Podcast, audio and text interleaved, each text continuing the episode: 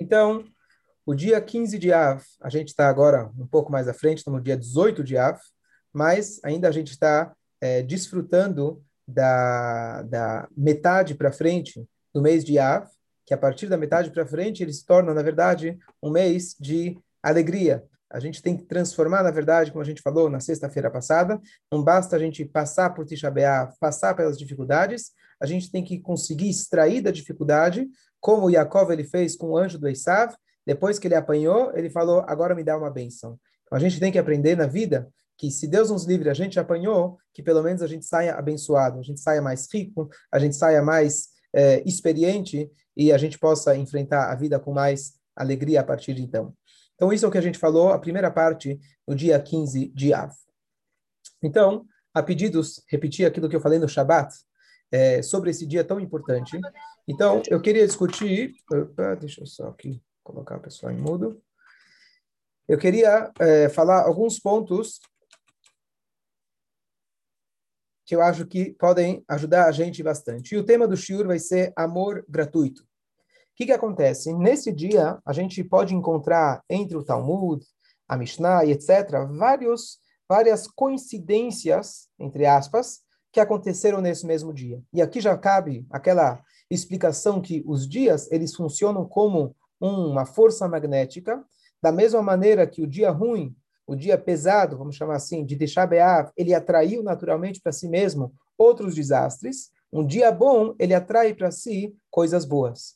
Então, não é à toa que num dia que aconteceu uma coisa na história, acontecem outras coisas nesse mesmo dia. Porém, o que eu queria explicar hoje é alguns, primeiro, alguns acontecimentos curiosos que vale a pena é, vocês escutarem é, conhecerem, alguns acontecimentos talvez não tão conhecidos, vale a pena a gente saber deles, mas não só isso, a gente vê o, o, o denominador comum desses episódios.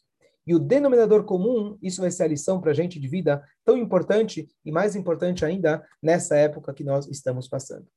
Então, o primeiro episódio que aconteceu nesse dia foi o episódio dos espiões, que isso começou em Tisha B'Av. No primeiro Tisha B'Av, Deus decretou que a cada ano, no dia de Tisha B'Av, eles iriam falecer. E no quadragésimo ano, o último ano que eles estavam no deserto, a última turma que iria falecer se deitou na cova, já pensando que não ia levantar no dia seguinte, e eles levantaram. Isso foi no dia 9 de Av. 10 de Av, eles pensaram, bom, talvez a gente errou no cálculo do mês, como a gente explicou na sexta-feira. Chegou o dia 15. Bom dia, Irahmir é, chegou no dia 15, eles perceberam de que, na verdade, Deus tinha desculpado eles e poupado esse último grupo. Então, esse foi o primeiro episódio que ele veio, na verdade, de forma retroativa, mostrar que o Tisha B'Av, que no caso foi o último Tisha B'Av no deserto, não só que a partir do dia 15 começou a ser em dias bons, já no dia 15 perceberam que o nono já tinha sido bom, que no nono, que seria o dia que eles teriam falecido, Deus já tinha perdoado. Isso a gente elaborou bastante. Eu só queria lembrar que esse foi o primeiro episódio. Quais outros episódios ao longo da história nós tivemos nesse dia 15 de Av, que ele faz um marco tão bom? Então, eu vou falar alguns e tentar elaborar. Um deles foi, na verdade, a última vez, antes de 1948, que a gente voltou a estar em nossa terra, de forma oficial. A última vez que o povo esteve de forma oficial em nossa terra, em Jerusalém, não foi antes da destruição do segundo templo. Depois da destruição dos romanos, passaram-se alguns anos, o Rabi Akiva, junto com sábios da época, liderados por um homem muito forte, que eles acreditavam, inclusive Rabi Akiva acreditava que ele era uma Mashiach, ele era um homem muito valente, ele juntou uma força, um exército muito forte, e eles reconquistaram Jerusalém. Isso durou pouco tempo, porque quando Roma ficou sabendo o que estava acontecendo, eles mandaram um reforço tremendo de soldados e eles massacraram nosso povo. O próprio Bar Kokhba, ele acabou sendo morto. E teve aquilo que as, as, os Yehudim, eles foram levados para Beitar, a cidade de Beitar. E lá, o Talmud e o Midrash escreve para gente que teve, justo no dia de Tisha também muitas mortes. Uma coisa assim, a, a, descreve o, os rios e rios de sangue, Deus nos livre, que saíram dos mortos que tiveram lá, etc. Mas o que aconteceu foi que eles proibiram que sequer esses corpos pudessem ter um enterro digno.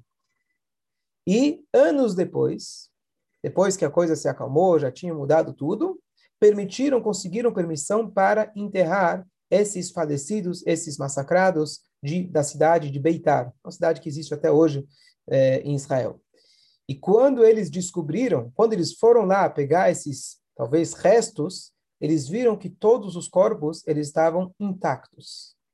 E isso aconteceu no dia 15 de Av, e falando de Ashgaha Pratit, Mordechai, depois você vai escutar melhor o shurim que eu vou mandar, a quarta bênção do Birkat Amazon, que a gente fala Melech Hatov Ametiv Lakol, a última parte, ela foi agregada ao Birkat Amazon nesse dia.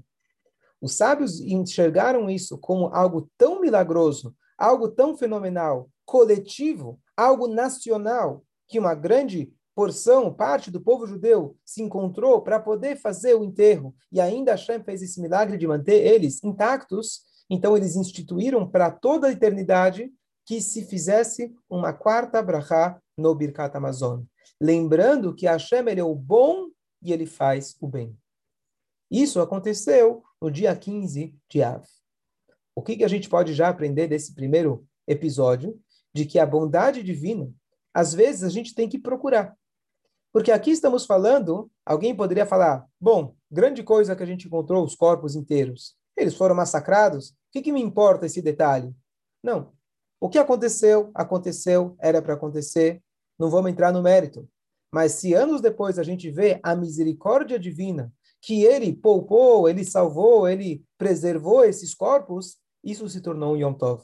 Apesar de que eram corpos que infelizmente foram massacrados, eles conseguiram enxergar a bondade divina dentro da destruição. Isso por si já é um motivo de alegria a gente conseguir, apesar da destruição, conseguir encontrar um ponto de luz. E mais ainda, encontrar que a destruição não foi o acaso, a destruição foi por Hashem. A prova está aí, porque quando Hashem ele quer fazer um milagre, ele mostra para gente. Então, a alegria da gente conseguir, não que a, a nossa vida esteja primeiro plena, depois eu vou ser feliz. Primeiro eu vou ser feliz e eu vou encontrar plenitude em todas as áreas da minha vida. Vou repetir. Não é que eu vou ter a minha vida plena, realizar todos os meus sonhos para eu ser feliz. Não. Essa passagem ensina para gente que eu vou ser feliz e eu vou eu vou ser feliz e aí eu vou poder encontrar plenitude, sentido em todas as áreas da minha vida. E esse foi então um dos episódios. Eu estou agora contando na verdade de trás para frente, dos mais recentes de 15 de Av, que para isso foi marcado mais um motivo que esse dia foi marcado como um dia de bastante alegria. Vamos passar agora para mais um episódio. E esse episódio foi muito trágico. Aqui estamos falando dentro dos primeiros 300 anos, 350 anos, que o povo de Israel entrou na terra de Israel.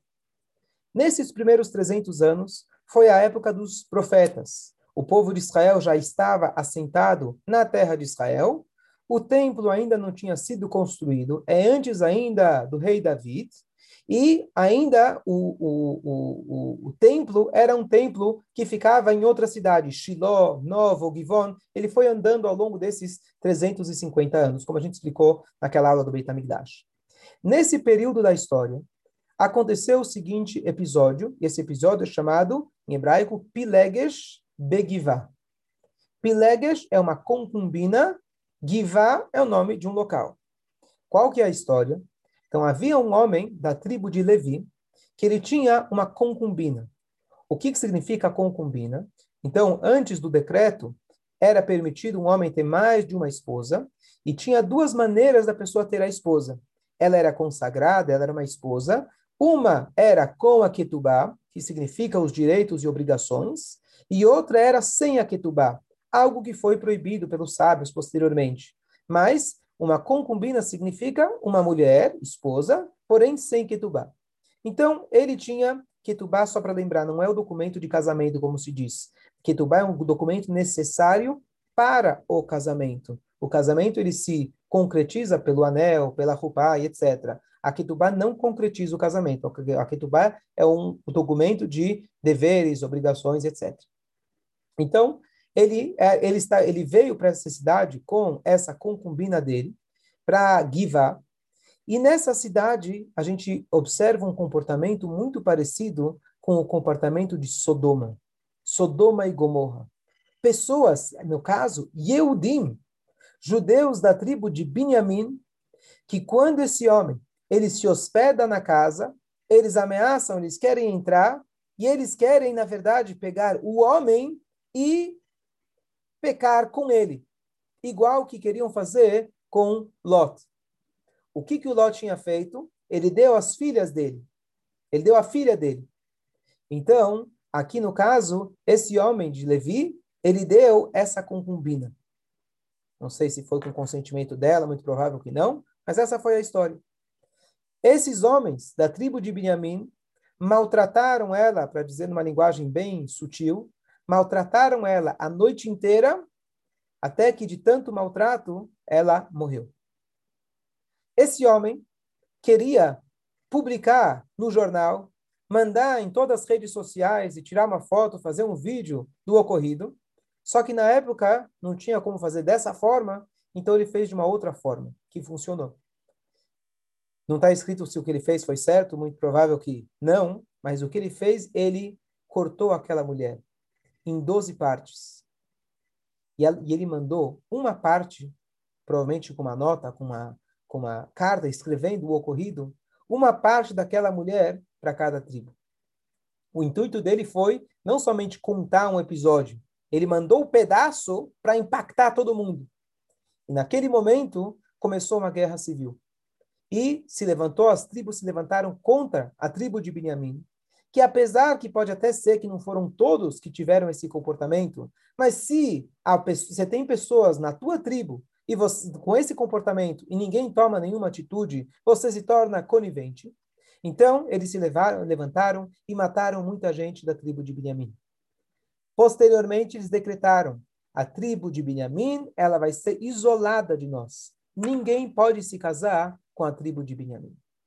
E assim ficou por muito tempo. No dia 15 de Av, anos depois, os sábios da época falaram: bom, a coisa já acalmou. E se a gente não permitir que eles se casem com outras tribos, essa tribo já está em número muito, muito pequeno. Vamos permitir que elas se casem com as outras tribos para permitir que tenham mais casamentos, etc., e ela possa continuar.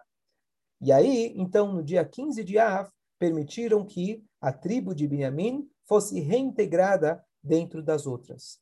E isso, para nós, especialmente, foi muito importante. Porque hoje, não sei se vocês lembram, nós somos, inevitavelmente, descendente de apenas três das doze tribos. As outras dez tribos foram perdidas. Elas foram na época do rei da Síria, ele acabou isolando, acabou exilando essas dez tribos, que tem até discussão se quando Mashiach chegar, elas vão voltar ou não. Então, uma das três tribos que nós hoje somos, somos é, descendentes, é a tribo de Benjamim.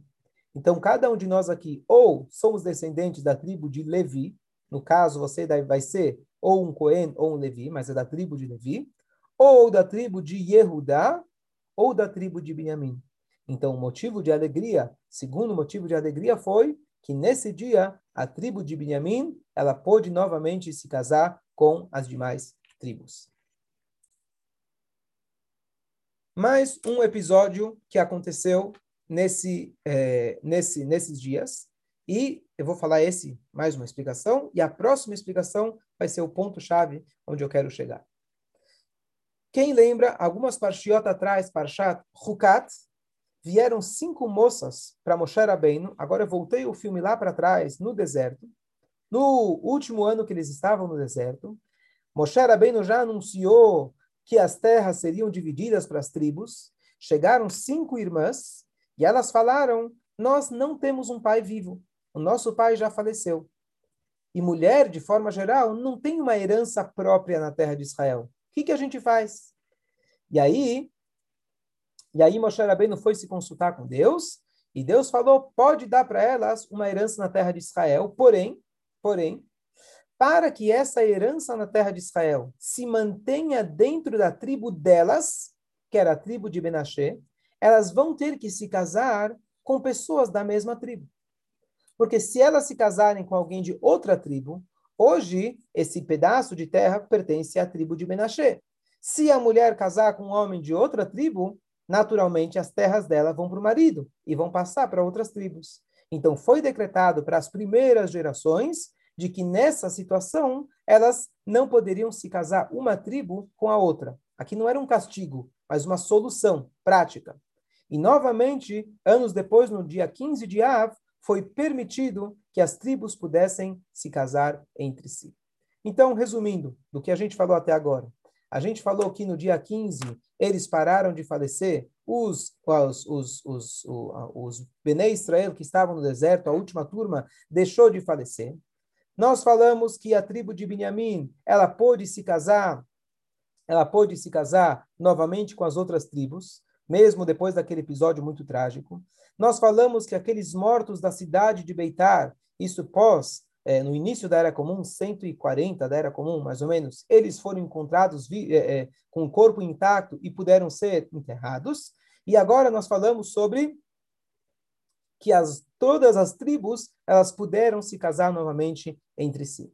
E agora a gente vai para um outro episódio, aparentemente nada a ver com esses, e a partir desse episódio a gente vai poder encontrar o denominador comum de todos esses episódios. Vamos lá. O Talmud ele conta para gente que no segundo templo, qual momento da história foi o segundo templo? Então, só para localizar vocês. Nós conhecemos a história de Purim. A história de Purim aconteceu no final dos 70 anos de exílio da Babilônia. Depois que o primeiro templo foi destruído pelos babilônios, grande parte do povo judeu estava concentrado na Babilônia, no final desses 70 anos foi a história de Mordecai, Esther, etc. E logo depois disso começou a reconstrução do segundo Beit HaMikdash. Muita gente ficou na Babilônia e não foi, não voltou para Israel, para Jerusalém. Haviam naquela época, havia naquela época é, alguns profetas, Ezra, Nehemia, Haggai, Melachi, etc. Malachi, e eles levaram parte do povo de volta para Eres Israel, o segundo templo. O segundo templo não estava sob nossa jurisdição, como foi o primeiro, que era o rei Salomão em Israel. O Israel estava sendo dominado por outros povos e foi mudando com o tempo. Então, no segundo Beit HaMikdash, eles encontraram muitas dificuldades. Então, uma das dificuldades que eles tiveram foi encontrar madeira, lenha, para poder queimar os sacrifícios no templo.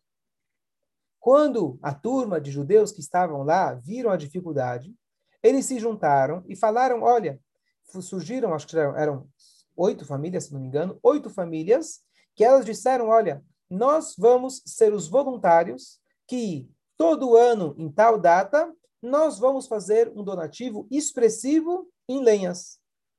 E o Talmud conta para gente, a Mishnah conta para gente, que esse donativo era tão precioso, era tão importante, que esse dia se tornava um dia festivo. Um dia onde não se poderia falar Tahanun, fazer discursos fúnebres, porque era um dia muito alegre, porque estavam proporcionando lenhas para o templo. Quando é que isso acontecia? O Talmud conta para gente as várias datas.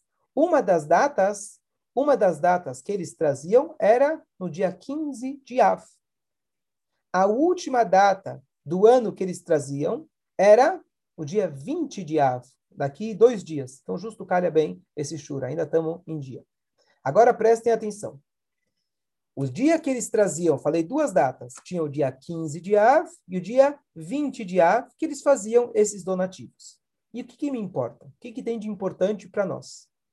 No dia 15 de Av, era a última vez que eles cortavam as lenhas.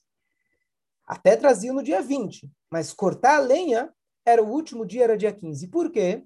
Porque no hemisfério norte vai começar agora a terminar, na verdade, o verão. Começa a ficar frio, As lenhas podem acabar, na verdade, ficando úmidas, então não são boas para o propósito delas. As lenhas tinham que ser limpinhas, não podia ter um bichinho. Então, se ela tivesse úmida, seria ruim. Então, o último dia que ainda dava para cortar lenhas era no dia 15 de Av.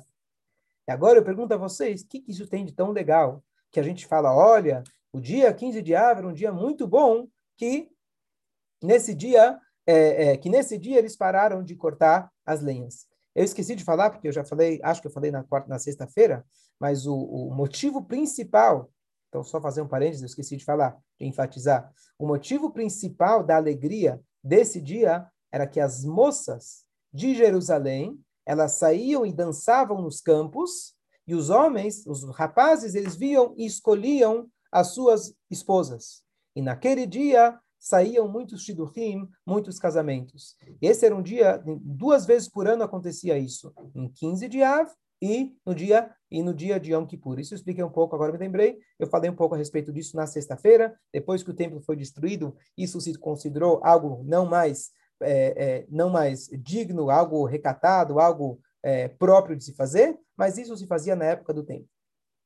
Então, voltando aqui, que, que tinha de especial no dia que eles terminavam de cortar a lenha? O que, que isso tem a ver? Estamos aqui em, assim chamado 2021, que esse dia paravam de cortar a lenha.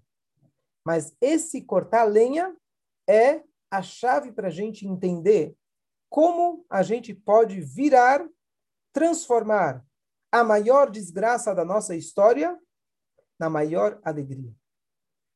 Essa, esse corte de lenha é o divisor das águas. Qual que é a ideia?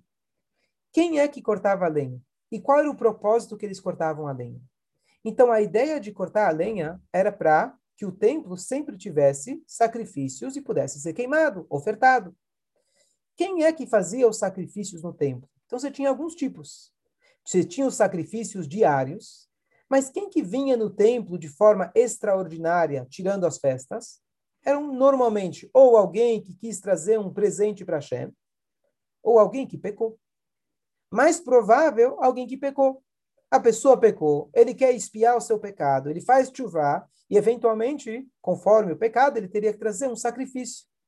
Agora eu pergunto para vocês: essas famílias que se, é, é, se voluntariaram em trazer uma vez por ano as lenhas, eles estavam gastando do seu ouro precioso lenha naquele momento era mais caro que Bitcoin.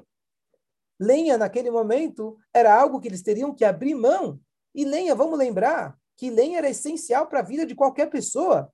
É o fogão de casa, é o gás que você tem. Então imagina você pegar três meses do teu gás de casa, abrir mão dele, ficar sem gás, sem aquecimento, no hemisfério norte aqui, né, em Israel, que chega a ser bem mais frio. Você abre mão disso para quem? Para uma turma que talvez são pecadores. Sabe o quê? O dia que você pecar, faz favor. Ninguém mandou você pecar. Mas já que você pecou, traz de casa teu animal e quando você estiver no caminho, aproveita e passa e compra umas lenhas. Ah, é caro? Bom, problema teu. Quem mandou pecar? Essas famílias não pensaram assim. Elas falaram, nós vamos doar. O nome deles não ficava escrito numa placa no Beit HaMikdash ou na lenha. Essa lenha foi doada por fulano de tal, em, em memória de ciclano, etc. Não tinha uma placa. Não tinha nada homenageando eles. A única coisa que tinha era o dia que eles vinham até lá dar essas lenhas. Havia uma comemoração. Pelo menos se sabia o nome da família. Então tinha um certo reconhecimento. Tinha uma pessoa ou um grupo de pessoas que sequer reconhecimento eles tinham. Era o cara que ficava no campo cortando a lenha. Esse cara não necessariamente ele tinha o privilégio de ir até o templo. Ele não tinha o privilégio de participar daquela festividade. Hoje nós trouxemos lenha. Simplesmente ele cortava. E vamos lembrar que estamos falando aqui no alto verão e no hemisfério norte. Ele está lá com aquele eh, verão desértico em Israel, cortando lenha, cortando lenha. Cada gota de suor ele pensa: para quem que eu estou dando isso? Para quem são essas lenhas? Para pecadores? Um cara que eu não conheço? Um cara que desrespeitou? Eu sequer vou ser reconhecido por isso? Eu sequer vou ter o privilégio de, de ir até o templo, possivelmente, e que meu nome seja reconhecido? Vem o dia 15 de Ave e fala: Essa é a celebração. A celebração de um judeu é ele consegue se alegrar quando ele pode ajudar uma pessoa que ele não conhece, não sabe quem é, que ele tem zero benefício de expectativa. Essa é a alegria nossa. Essa é a verdadeira alegria. Quando eu estou pronto para dar de maneira completamente desinteressada, de forma completamente altruísta. Esse é o motivo de maior alegria na nossa vida. Quando eu me alegro com coisas boas que acontecem e que todos nós possamos ser abençoados com coisas boas, a nossa alegria está limitada ao tamanho daquele presente. Então, se eu ganhei um milhão, eu vou ter uma alegria proporcional a um milhão. Quando eu me alegro com o, o fato que eu posso ajudar uma outra pessoa, isso é uma alegria sem fim. E essa é a grande alegria do dia 15 de Av. Por isso eu falei que de todas as explicações, essa é aquela que ia dar para a gente uma clareza do que, que significa o dia 15 de Av. E por que esse conceito de amor é tão importante nessa data? Porque vamos lembrar, a destruição, especialmente do segundo templo, ocorreu por quê? Por falta de amor ao próximo. Era aquele ódio sem sentido. Era aquele ódio sem motivo.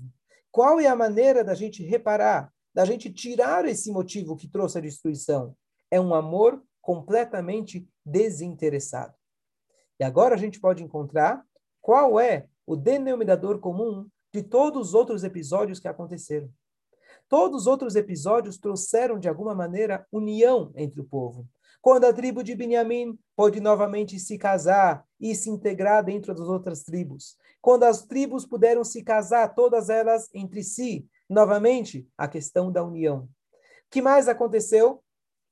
É, Nesse dia, eles encontraram os corpos dos Yehudim. O que, que eles fizeram com aqueles corpos? Eles foram lá e enterraram. Eles foram lá fizeram aquilo que se chama Chesed Shelemet, um verdadeiro bem. Quando você enterra uma pessoa sem expectativa, no caso, provavelmente não, talvez não tinha nem é, filhos para chorar o Cádiz ou para sentar de Shivá do Aleno. Então, eles fizeram o verdadeiro bem. Você não espera nada em troca porque está enterrando um morto. Você não pode esperar nada em troca. Então, novamente, é uma atitude totalmente altruísta que aconteceu nesse dia. O que acontece mais ainda, voltando no deserto, o que aconteceu, só uma explicação possível que eu estou interpretando, que aquele, aquela turma que deixou de falecer na última, na, na, na, no último ano, eles puderam também se reintegrar dentro do povo.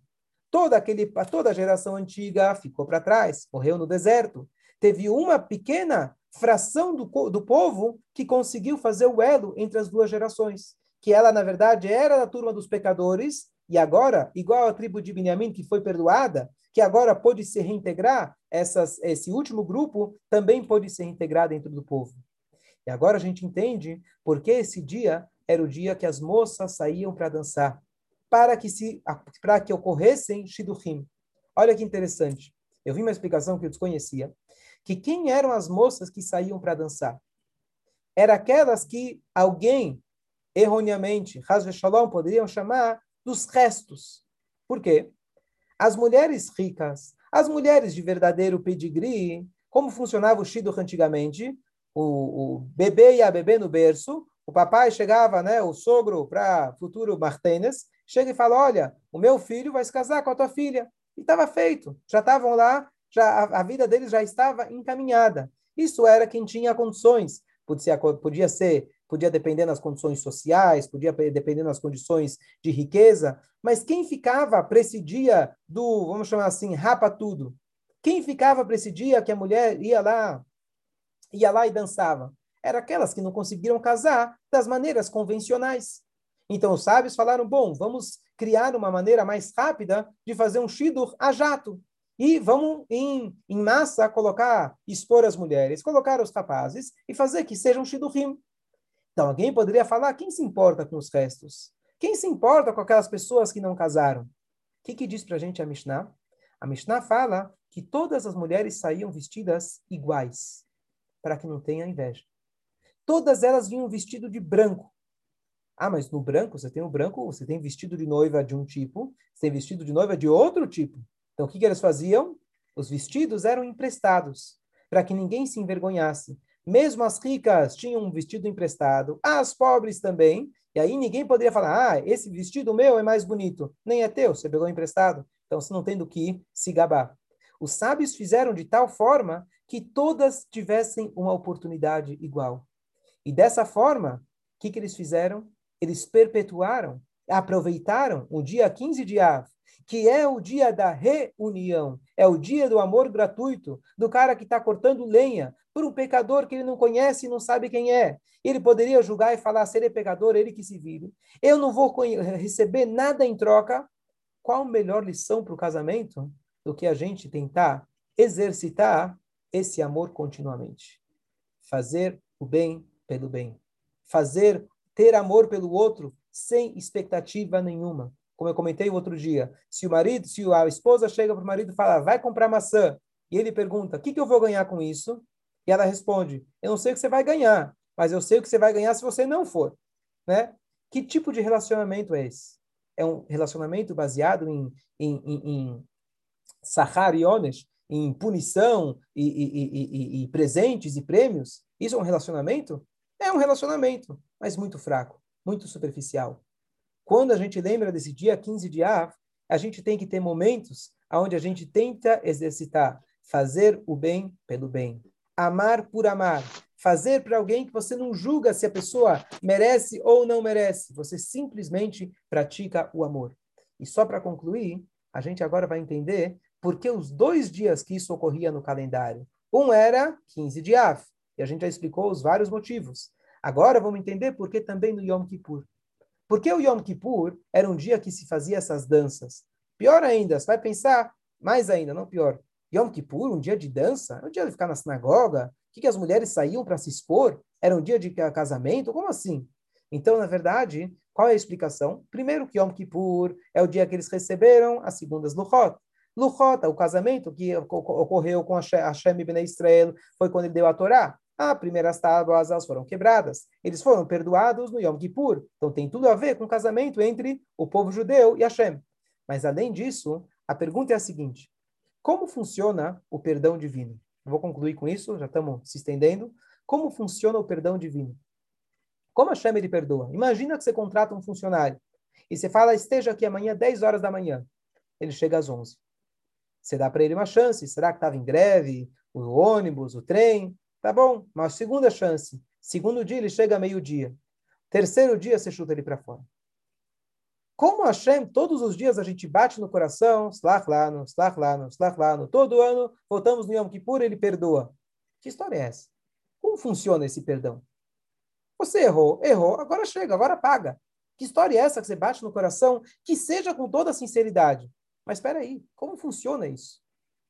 E a resposta é que quando você contrata um funcionário, você tem apenas um vínculo com ele, é o vínculo de trabalho. Se o trabalho não está sendo produzido, então você fala para ele, o nosso vínculo não existe.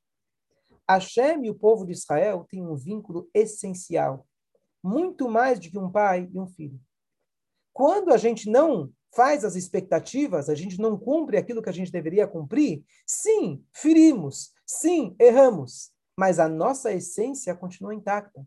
Porque o nosso elo com Deus não é condicional. Se você fizer a mitzvah, você vai ser meu filho. Se você não fizer a mitzvah, você não vai ser meu filho. Não. Já que você é meu filho e eu te amo tanto, então eu espero que você vai fazer tudo aquilo que eu estou te ensinando. Mas mesmo que você não fizer, não existe divorciar um filho. Um filho nunca vai deixar de ser um filho. Então, o nosso elo com Hashem, no dia de Yom Kippur, Hashem grita para a gente e fala: Eu tenho um amor por vocês incondicional. Da mesma maneira que aquele homem está pronto para cortar lenha para alguém que ele não conhece, para um pecador, Hashem muito mais, ele diz: Eu amo vocês de forma incondicional. Por isso, nesse dia, novamente, é o dia propício para o Shidduchim. Vocês agora têm que praticar a mesma coisa em vossos relacionamentos que a gente possa aplicar isso no nosso dia a dia. Ainda está em tempo, como eu falei, o último dia que traziam as lenhas era no dia 20 de Av, mas a gente deve aproveitar então esse final do mês de Av para que a gente possa tirar de uma vez por todas todo tipo de é, briga, discórdia e etc. de nosso coração e começar com luz. A luz a gente começa propagando a, o amor, praticando o amor completamente incondicional.